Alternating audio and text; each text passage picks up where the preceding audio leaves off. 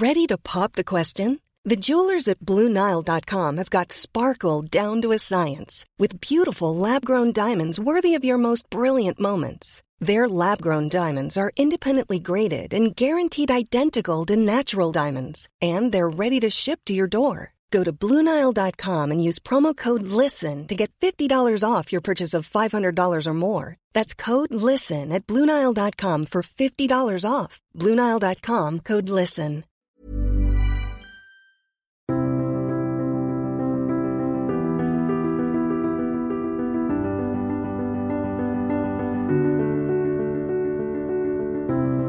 Bienvenue pour une nouvelle émission de Conflit. Merci pour votre fidélité. Vous pouvez retrouver bien sûr Conflit en kiosque avec un numéro qui est actuellement consacré à la guerre du droit. Et puis vous pouvez soutenir Conflit en vous abonnant, soit via notre site internet, soit via un numéro papier, si vous en avez un entre vos mains. Alors cette semaine, nous allons évoquer à la fois l'actualité la plus immédiate, et l'histoire la plus profonde en nous intéressant aux minorités d'Orient. Et pour cela, j'ai la joie de recevoir Tigran Ligavian, que vous connaissez bien puisque c'est un des rédacteurs de Conflits, et donc vous pouvez le suivre dans les différents magazines euh, sur les articles se rattachant notamment aux questions du Moyen-Orient.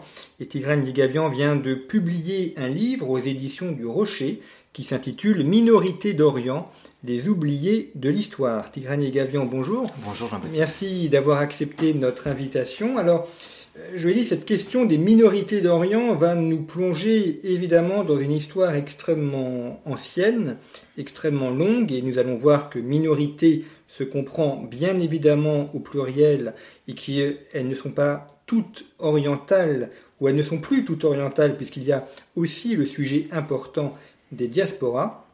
Mais avant d'aborder ce sujet, euh, peut-être évoquons la, question des Kurdes, puisque c'est un sujet qui est important en ce milieu d'octobre 2019. On, parle, on reparle euh, des Kurdes, notamment dû au fait de euh, l'offensive des Turcs sur la région. Les, Kurdes font partie de ces minorités d'Orient qui demandent un État depuis très longtemps, et pourtant on voit que euh, dans leur environnement immédiat, et vous l'évoquez d'ailleurs dans votre ouvrage, ils ont aussi participé euh, à des massacres, notamment euh, dans les années 1910. Il faut savoir que depuis la seconde moitié du 19e siècle, dans le cadre de la politique d'ingénierie démographique ottomane, c'est-à-dire d'expulsion des, minorités chrétiennes, les Kurdes servaient de bras armés euh, d'exécuteurs en fait euh, de la sale besogne consistait à exterminer les, chrétiens. Et, et, il y a des mémoires très douloureuses hein, dans le récit national arménien et syriaque, assyro-chaldéen euh, qui remontent bien entendu au massacre amidien de 1894-96, 1909 à Dana, 1915 surtout, l'année du sabre et qui correspond au premier génocide du XXe siècle. Parce que on parle beaucoup du génocide arménien qui est euh, largement médiatisé. Au même moment, euh, il y a un, deuxième massacre de masse qui pourrait d'ailleurs avoir également le nom de génocide, celui des Assyro-Chaldéens, on est pratiquement à 250 000 morts. Les Assyro-Chaldéens ont été exterminés à huis clos dans la foulée euh, du génocide des Arméniens. leur zone de peuplement jouxtait donc les, frontières de l'Empire ottoman, de l'Empire perse. Euh, et il faut, il faut croire qu'il il souffre euh, d'un manque de visibilité, de, reconnaissance hein, de la part des grandes puissances euh, pour plusieurs motifs.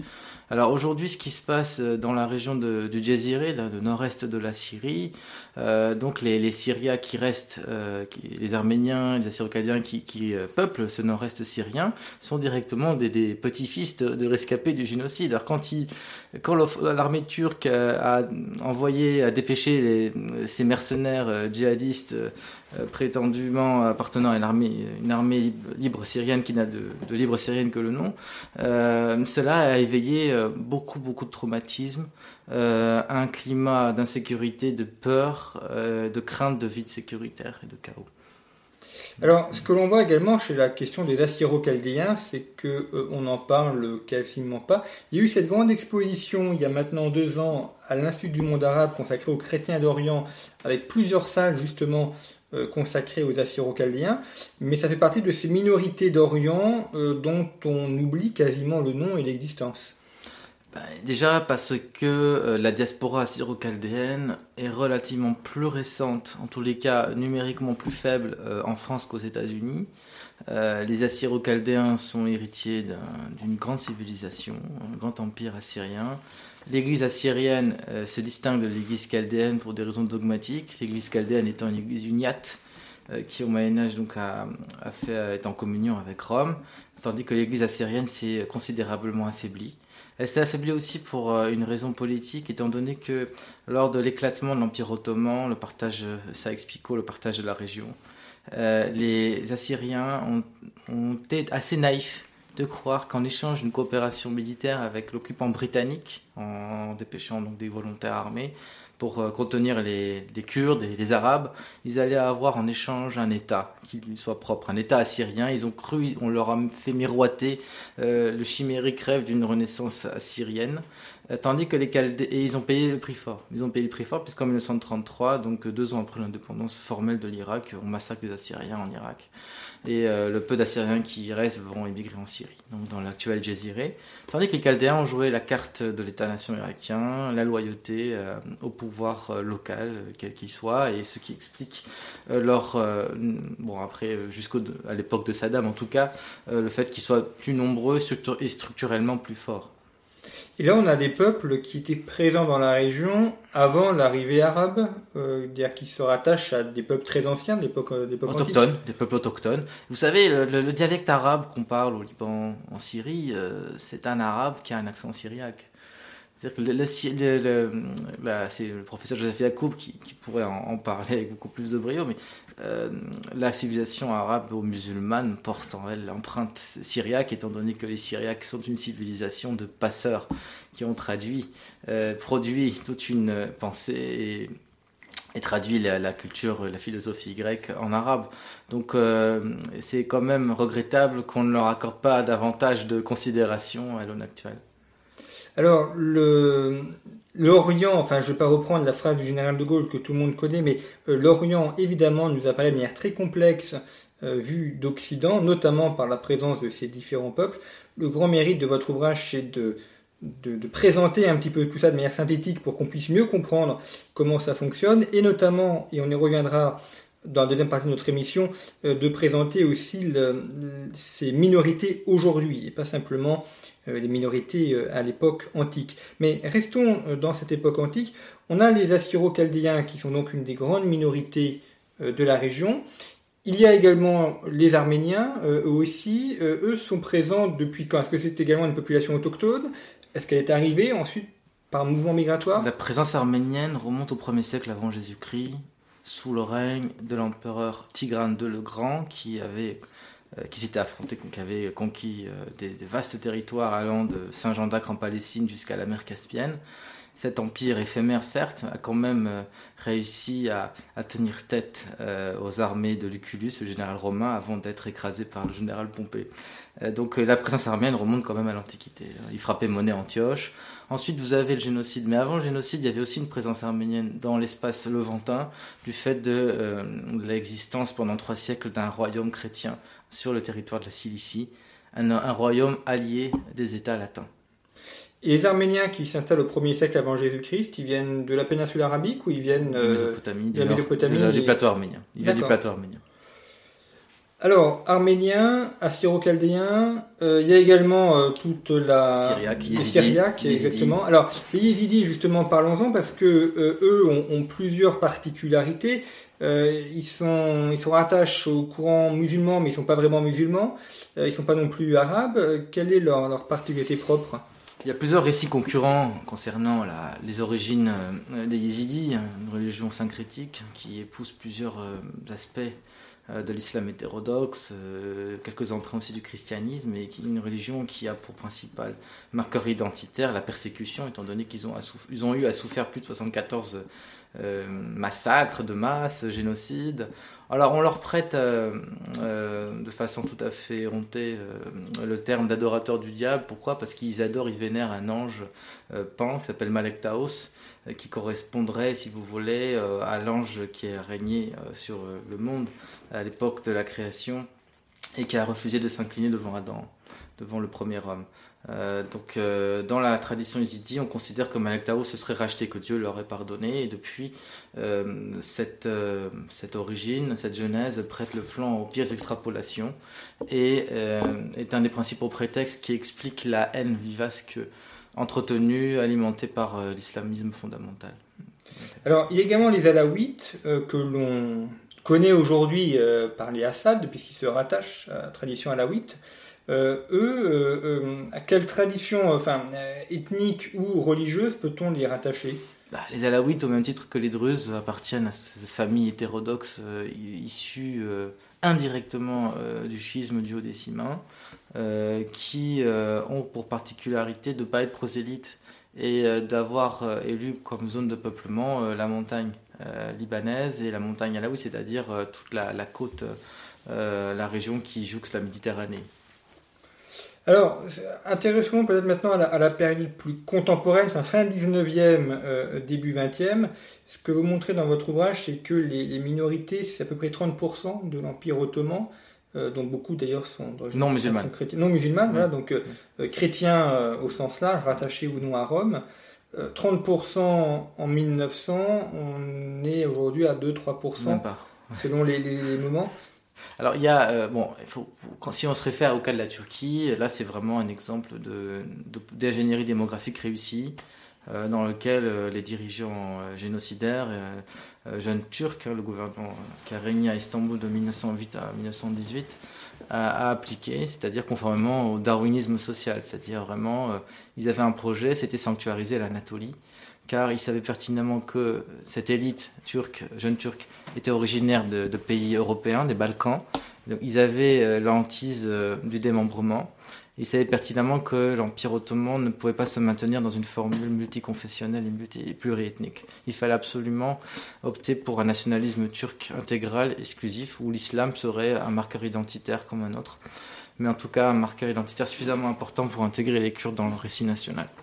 Euh, ce fait, l'Anatolie a souffert d'une politique d'ingénierie démographique qui a commencé avant les jeunes Turcs, qui a commencé avec le sultan rouge Abdulhamid II, et qui s'est poursuivi après le génocide de 1915, lors des premières années de règne de Mustafa Kemal, puisqu'il y a encore des chrétiens qui restent après le génocide, hein, les Assyriens, les Chaldéens, qui s'est poursuivi aussi dans les, tout au long du XXe siècle, ça on le dit beaucoup moins, euh, lors de la euh, guérilla kurde dans le sud-est de la Turquie, et qui est en train, à mon sens, de se parachever depuis le déclenchement de la guerre en Syrie, puisqu'on voit très bien que c'est dans l'intérêt d'Ankara de ne pas avoir de chrétiens aussi sur le flanc de la frontière syro-turque et, euh, euh, turco-irakienne. Alors, ce concept d'ingénierie démographique est, extrêmement important et euh, vous le présentez donc en fait comme une construction d'un état, d'un passage d'un état pluriethnique et pluriconfessionnel à un état monoethnique et monoconfessionnel. Et donc ça passe soit par l'élimination physique euh, des personnes, soit la conversion, l'assimilation, ou l'expulsion également. L'expulsion également. Là, on voit bien euh, déjà, euh, si vous prenez en compte la population kurde de Syrie, vous comprendrez que cette population n'est pas forcément homogène, autochtone. C'est-à-dire qu'il y a eu beaucoup d'expulsions de Kurdes de Syrie tout au long des années 20. Il y a eu des révoltes importantes en Anatolie turque de Kurdes, la révolte du Shirsaïd en 1926, la révolte à Arat trois ans plus tard ce qui explique qu'il y a eu des flux migratoires très importants de part et d'autre de la frontière, du nord vers le sud.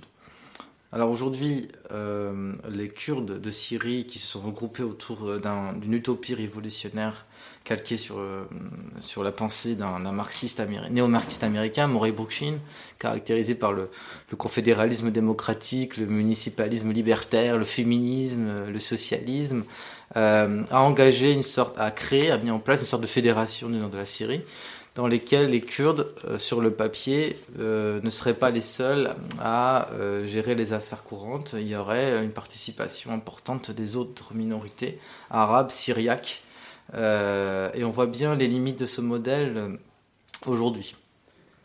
Alors, ce que vous montrez également, c'est que les génocides arméniens et assyro-chaldéens, ce sont des moments, mais comme vous l'avez dit, ça a été précédé de pogroms et ça s'est poursuivi au cours du XXe siècle. Donc, on est sur un temps long de purification ethnique qui se déroule depuis les années 1900-1910. Même avant, même avant, parce que euh, deux historiens israéliens, euh, Benny Morris et Ron ont, ont, établi dans leur dernier ouvrage euh, tout à fait remarquable, d'ailleurs le titre est assez explicite, hein, 30, un génocide de 30 ans, que les massacres hamidiens euh, donc, qui se sont déroulés à la fin du XIXe siècle étaient de nature proto-génocidaire.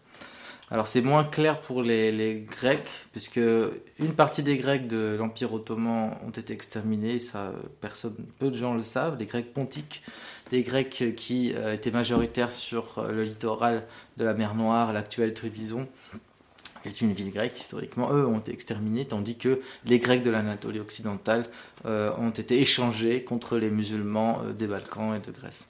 Et cette, cette extermination se fait dans les années 1920 oui, sous Mustafa Kemal. Alors, il y a deux pays que vous analysez particulièrement, le Liban et l'Égypte, euh, parce que ce sont eux qui aujourd'hui concentrent le plus de ces minorités d'Orient. Euh, commençons peut-être par l'Égypte, euh, les Coptes, qui sont les, les Égyptiens d'origine. Coptos en grec signifie égyptien. Voilà, avant, avant l'arrivée des, des, peuples arabes, c'est aujourd'hui à peu près 20% de la population. Moins, quand même égyptienne ou un peu moins. Évidemment, il faut toujours gonfler un petit peu les chiffres pour euh, ce n'est plus de poids politique. Euh, on voit qu'ils sont dans une situation en Égypte qui est extrêmement fragile.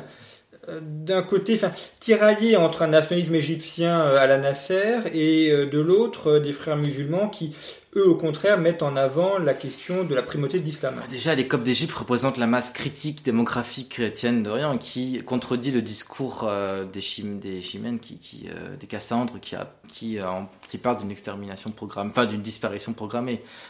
Si, proportionnellement, il est vrai que la population chrétienne, que les populations chrétiennes d'Orient sont en, accusent une baisse incontestable, ils sont plus nombreux en, en, en chiffre absolu.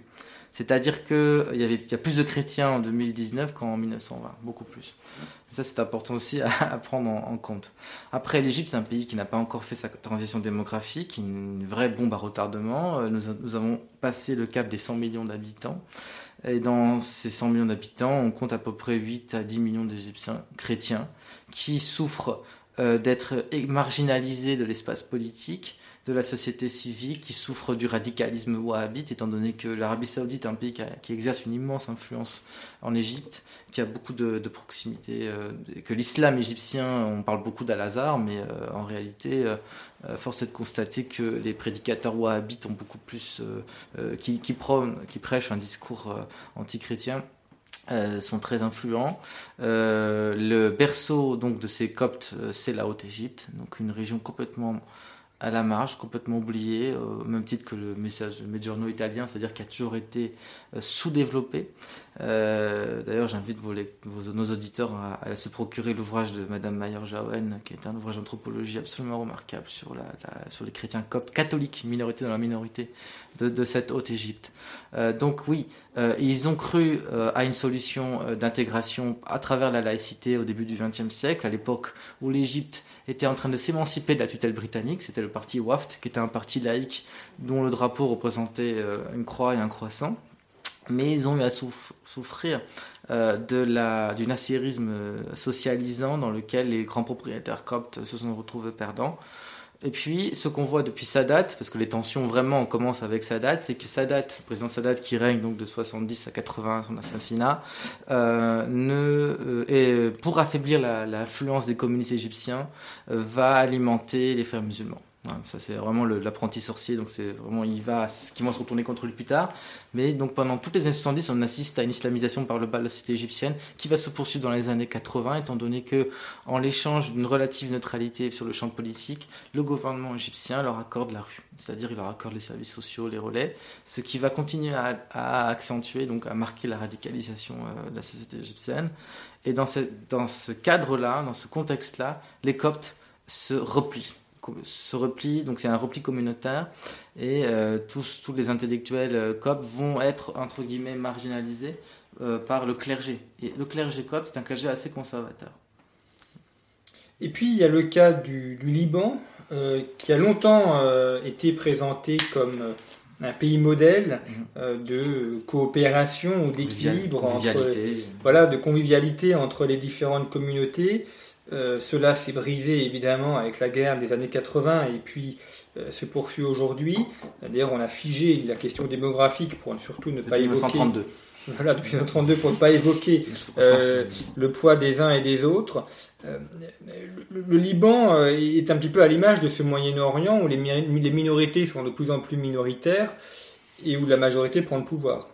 Le Liban est un pays refuge déjà, il faut le dire. C'est le pays du refuge des minorités persécutées de la région. C'est-à-dire que les, les, Druzes, les Maronites ne sont pas, euh, euh, ne sont pas autochtones. Il y avait à la place, là, dans le Mont Liban, vous voyez, euh, à la base, c'était des chiites, par exemple, qui, vivaient. Donc le Liban est un pays miracle, un pays message, pour reprendre les propos du pape Saint Jean-Paul II, qui aujourd'hui est profondément ébranlé, fragilisé, menacé dans, son, dans sa chair par la présence des réfugiés syriens. Ça, c'est 90% des réfugiés syriens sont musulmans sunnites. Euh, et cette présence pèse considérablement dans les équilibres euh, nationaux. Après, votre question, c'était euh, comment la solution libanaise perdure. C'est que c'est un miracle du fait que, mais c'est aussi une marque d'immobilisme étant donné que c'est un pays figé, un pays dans lequel il y a malheureusement, bon, la France n'a plus du tout euh, d'influence comme elle pouvait en avoir avant la, la, la, guerre civile de 75. Un pays où le leadership chrétien s'est considérablement affaibli euh, par euh, ces querelles intestines. C'est-à-dire que euh, la guerre du Liban est partie en 75 du fait de la présence militaire palestinienne, puis d'autres facteurs qui sont venus se superposer. Donc elle avait à la fois une configuration nationale et régionale.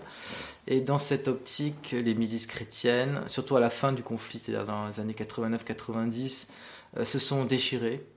Et ces affrontements entre milices chrétiennes rivales a précipité une part importante de la migration migration de chrétiens, de cadres chrétiens qui sont partis au Canada, aux États-Unis, en Europe ou dans les pays du Golfe. Et cela a considérablement affaibli euh, la présence chrétienne au Liban, même si euh, le président de la République libanaise demeure chrétien maronite, mais affaibli beaucoup de ses prérogatives. Alors c'est ce que vous montrez effectivement, et c'est le côté dramatique de ces minorités, c'est que non seulement elles sont minoritaires, mais euh, elles ne s'allient pas entre elles, dans le cas du Liban, vous montrez notamment la, famille Gemayel euh, qui, euh, se divise avec d'autres familles et puis il y a des règlements de compte et euh, les, membres des uns et des autres sont assassinés. Oui, vous avez, bon, c'est la configuration féodale du parti du Liban qui fait que vous avez des dynasties, des familles, des clans qui, se partagent, qui se succèdent, dynasties, qui héritent du pouvoir de leur père, de leurs oncles, de leurs grands-pères. Et euh, ce côté anachronique est encore valable euh, aujourd'hui, ce qui fait que le Liban est une démocratie imparfaite, une démocratie consensuelle certes, mais dans laquelle les équilibres démographiques ne sont pas représentatifs, en tout cas du poids réel, de la, réalité euh, complexe de, la société libanaise. Aujourd'hui, c'est tout récent que maintenant la diaspora libanaise peut voter, puisqu'elle a une diaspora très importante. Il y a beaucoup plus de Libanais à l'extérieur du Liban, à peu près 4 fois, 5 fois plus de Libanais euh, dans le monde. Vous en avez 8 millions à peu près au Brésil, à titre indicatif, euh, qu'au Liban. Et, euh, et donc, oui, tant qu'en tout cas la Syrie ne retrouvera pas la stabilité, on ne peut pas parler d'une perspective de sortie de crise pour un pays déjà très fragilisé économiquement du fait d'une dette qui dépassait 150% du PIB et de l'absence de taux de réforme euh, structurelle de fond, à la fois politique mais aussi socio-économique, puisque le Liban est un pays très inégal, où il n'existe plus de classe moyenne, où les, inégalités sont de plus en plus criantes. Alors dans votre ouvrage Tigran et Gavion, donc Minorité d'Orient, euh, les, oubliés de l'histoire, qui paraît aux éditions du Rocher, euh, vous abordez évidemment la question des, minorités entre elles et puis également par rapport à l'extérieur et notamment des deux grandes figures de l'Occident, euh, qui, ont aidé ces minorités d'Orient, la France d'un côté et les États-Unis de l'autre, et vous montrer comment il y a eu un, certain abandon au cours du XXe siècle euh, et un, renoncement aussi par rapport à leur rôle historique, notamment la France qui, euh, dans sa diplomatie, a accumulé un certain nombre d'erreurs et a contribué aussi à ce déclin. Alors, ce qui est très intéressant, c'est qu'au jour où je vous parle, on assiste à un énième abandon, un énième lâchage, cette fois-ci des Kurdes, par, par les alliés occidentaux, des alliés circonstanciels certes. Mais ce qui est intéressant, c'est de voir à quel point les erreurs se répètent. Comme si, en fin de compte, nous étions régis par le règne de l'immédiateté, de l'émotion, de l'opinion publique, et qu'il n'y aurait pas eu à ce jour de vraie réflexion critique et de vision sur ce que devrait être l'avenir des minorités à l'aune de, la part des puissances occidentales. Alors oui, euh, il y a du cynisme, euh, des calculs court-termistes. On ne va pas revenir sur euh, l'abandon de la Cilicie par les Français, l'abandon des Assyro-Chaldéens par les Anglais. Mais oui, c'est pas une histoire très glorieuse. Mais ce qui est intéressant, ce n'est pas forcément de faire de la repentance, mais de poser un examen critique sur euh, cette dimension répétitive. C'est-à-dire qu'on est vraiment dans un schéma euh, grégaire, enfin vraiment redondant. Enfin vraiment, là, vous, êtes, vous avez un exemple très flagrant au jour d'aujourd'hui. C'est-à-dire, là, vous avez le même scénario qui se, à peu de choses près, le même scénario qui se répète. C'est-à-dire l'émotion, euh, une opinion publique chauffée à blanc contre ces, abandons, et puis une diplomatie qui, elle, va, avec des éléments de langage un peu particuliers, euh, présenter les choses de façon très, très partielle.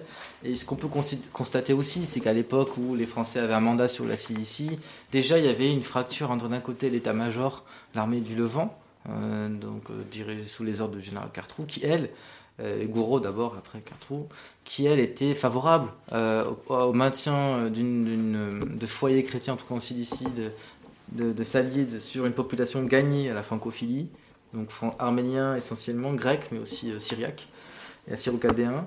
Euh, et une diplomatie euh, qui, elle, était motivée par arrêter la guerre parce que ça coûte cher, la France était exempte du conflit, mais surtout gagner l'amitié de la Turquie afin qu'elle ne tombe pas dans l'escarcelle bolchevique. Et on voit bien, ce lâchage a été funeste puisque on aurait pu faire de la Cilicie une sorte de Liban puissance 10. Euh, C'était vraiment euh, le but au départ. Et euh, malheureusement, ce, cet abandon s'est traduit par des milliers de morts, puisque bon, les Français n'ont pas prévenu tout à fait qu'ils allaient partir. Il y a eu des massacres dans les années 21-22. Mmh. Alors effectivement, la, la Cilicie, vous y consacrez une partie importante de votre ouvrage. C'est un peu l'occasion manquée euh, ça aurait pu être euh, à la fois une zone tampon et puis aussi une zone euh, de paix et de stabilité au, sein de ce Moyen-Orient.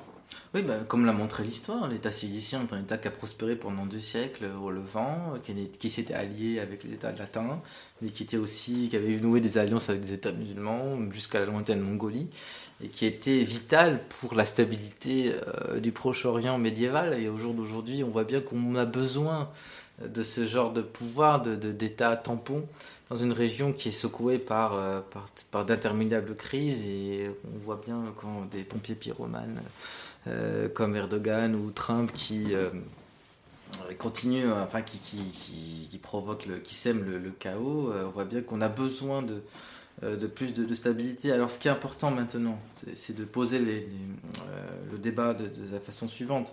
Cette question des minorités euh, essentiellement chrétiennes ne doit plus être posée en termes confessionnels.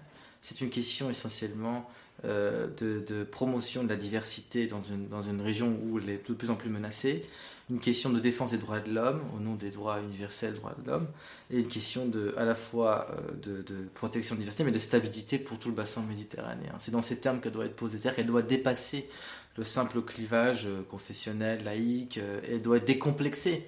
Et je vois bien qu'en France, il y a encore un problème avec ce sujet, puisque c'est pas normal que ce soit que les, catholiques qui se, qui se l'approprient. Une question qui devrait être une question citoyenne, droit de l'homiste. Euh, qui euh, peine à être euh, comment dire, médiatisé en dehors de situations exceptionnelles, comme on a vu lors de l'été 2014, lorsque les, les, de Daesh ont conquis la plaine de Ninive, semant la mort et le chaos autour d'eux. Alors, pour poursuivre sur note aussi positive, parce que c'est un autre intérêt de votre ouvrage, c'est que vous traitez de l'histoire, vous traitez euh, des événements tragiques du XXe siècle, mais vous présentez également ces minorités d'Orient euh, aujourd'hui et dans leur réflexion intellectuelle. Et là, il y a un, élément que j'ai beaucoup apprécié dans votre livre, c'est votre analyse de, la, du débat théologique et notamment euh, ce que l'on appelle la, théologie contextuelle. Et vous présentez, voilà, et vous présentez notamment plusieurs intellectuels, donc théologiens, théologiens d'ailleurs quasiment inconnus en, France. donc c'est aussi un élément intéressant de voir que ces minorités d'Orient elles ne vivent pas que dans le passé ou la nostalgie euh, des années 1900 où elles représentaient 30% de la population, mais euh, il y a aujourd'hui aussi des intellectuels qui réfléchissent, qui euh, essayent de mettre à jour également leur, leur, situation et d'avoir un débat théologique profond. Aujourd'hui, qu'en est-il de cette réflexion intellectuelle? Par qui est-elle portée? Et quel est leur objectif aussi? Déjà, un des, un des facteurs euh, décisifs de, euh, de l'émergence de cette pensée, cette théologie contextuelle arabe, euh, c'est Vatican II. C'est-à-dire que jusqu'à Vatican II, on considérait un peu les chrétiens d'Orient comme des, reliques des croisades. Ce qui est absolument faux. Il y avait des chrétiens d'Orient bien avant les croisades. D'ailleurs, le terme chrétien d'Orient n'est pas forcément approprié. On pourrait plutôt dire arabe euh, orientaux euh, de confession chrétienne, étant donné qu'ils font, ils sont profondément ancrés dans cette terre et, sont plus autochtones que quiconque. Euh, mais cette réflexion, elle est nécessaire à l'aune des secousses telluriques qui secouent la région.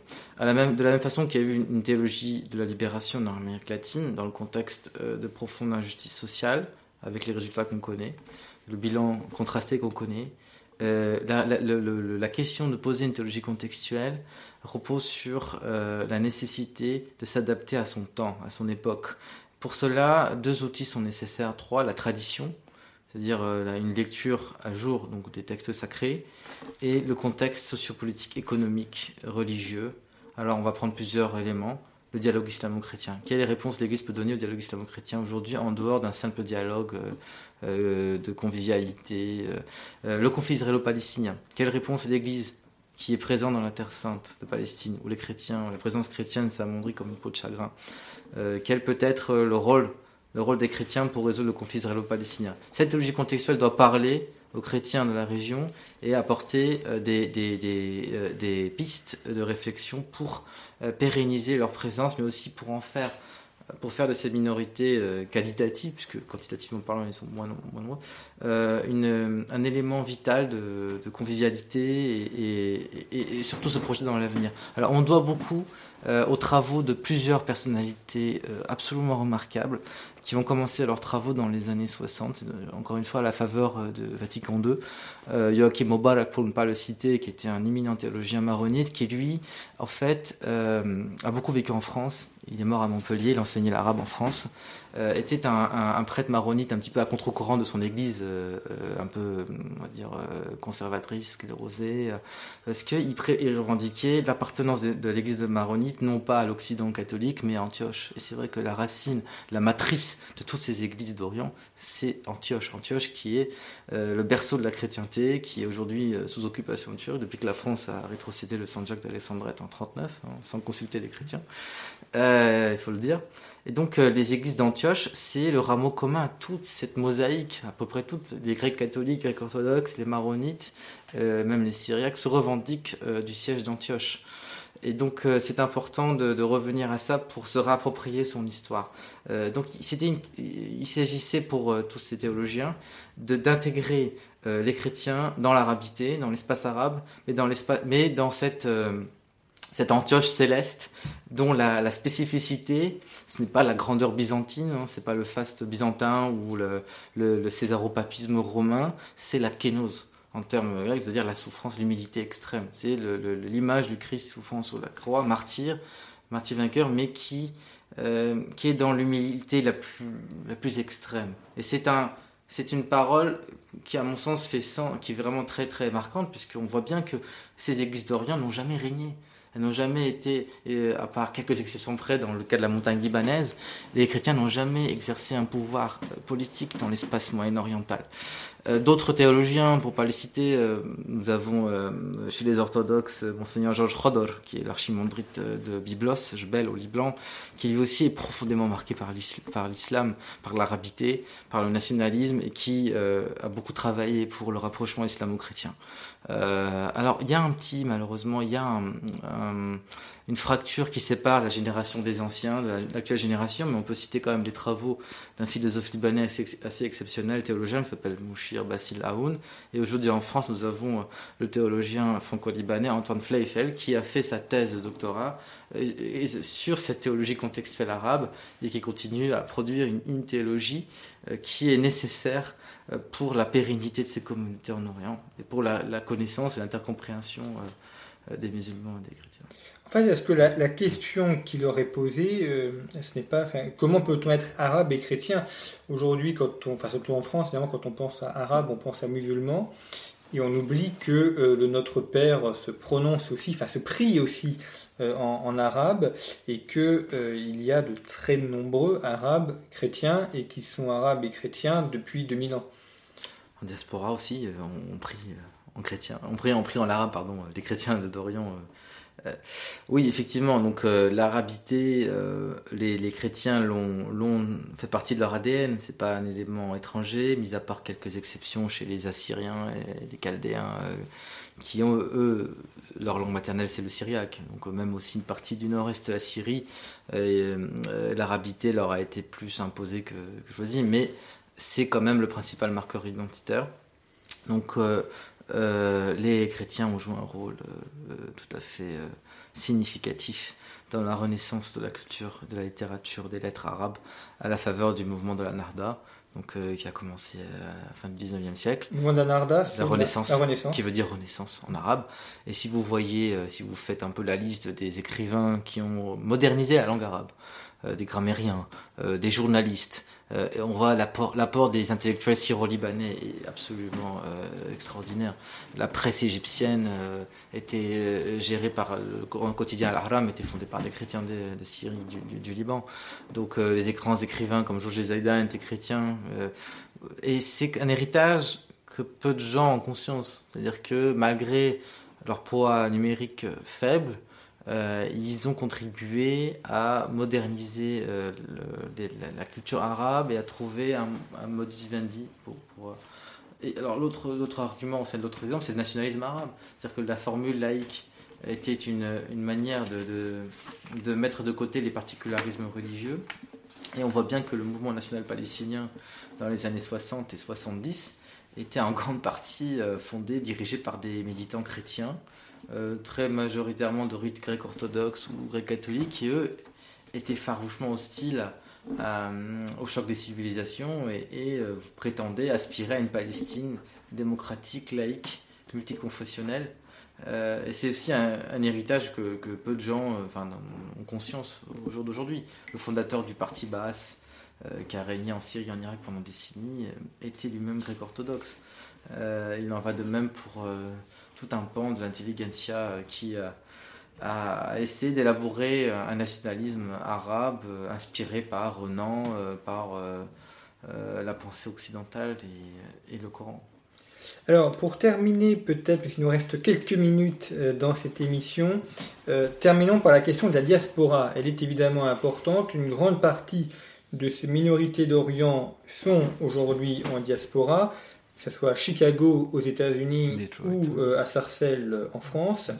Euh, la question qui est posée, c'est comment fait-on quand on est membre de la diaspora d'une de ces communautés et qu'on est né par exemple aux États-Unis, comment fait-on pour conserver un lien avec son peuple, avec son histoire et avec sa terre? Déjà, la diaspora ne doit pas forcément être considérée comme un accident, comme une tragédie, une dispersion irrémédiable. La diaspora peut être aussi à l'aune du XXIe siècle, des nouvelles technologies de l'information et de la communication, une chance de créer un nouveau lien transnational. Et c'est ce qui est à l'œuvre quand on voit la floraison de nouveaux médias satellitaires, euh, de grandes chaînes qui émettent euh, en Suède, notamment, en Allemagne, aux États-Unis.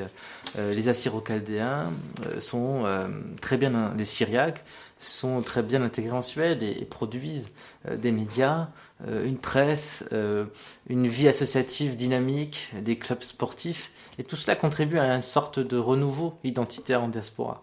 Euh, les Arméniens, eux, l'ont fait bien avant, hein, à partir des années 20, puisqu'il y avait une volonté de, de rester. Il y avait une conscience que euh, l'exil euh, n'était pas temporaire, qu'ils ne pouvaient pas retourner donc, dans leurs foyers nationaux, dans leur patrie historique. Et on a l'impression que c'est un petit peu ce qui est à l'œuvre pour les autres communautés d'immigration plus récentes. Donc médias transnationaux, les enseignements de la langue sourette néo-araméen, de l'arménien en l'occurrence, et aussi, aussi euh, lobbying politique, c'est-à-dire euh, combat, euh, combattre, participer à la défense des droits des minorités opprimées à travers les relais institutionnels, à travers les, le, tissu associatif. Et sur ce plan-là, on peut constater une incontestable vivacité. Eh bien, merci beaucoup, Tigrani Gavian, d'avoir euh, évoqué avec nous ces minorités d'Orient. Je vous rappelle votre ouvrage, donc Minorités d'Orient, les oubliés de l'histoire, paru aux éditions du Rocher. Euh, dans les anciennes émissions de conflit, euh, vous pourrez trouver d'autres émissions qui se rapprochent de ce thème, alors notamment une émission que nous avions fait avec Tigrani Gavian consacrée à la diaspora arménienne, pour aborder et approfondir également ce concept de diaspora à travers la question arménienne.